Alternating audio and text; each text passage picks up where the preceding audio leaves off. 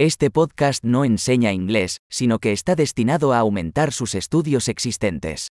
Un componente importante del aprendizaje de un idioma es someter a su cerebro a grandes cantidades del idioma, y ese es el objetivo simple de este podcast. Escucharás una frase en español y luego la misma idea expresada en inglés. Repítelo en voz alta lo mejor que puedas. Vamos a intentarlo. Amo el inglés. I love English.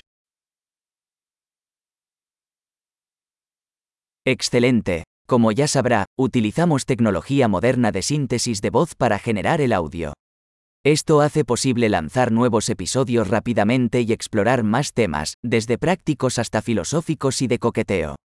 Si estás aprendiendo otros idiomas además del inglés, busca nuestros otros podcasts, el nombre es como acelerador de aprendizaje de inglés pero con el nombre del otro idioma.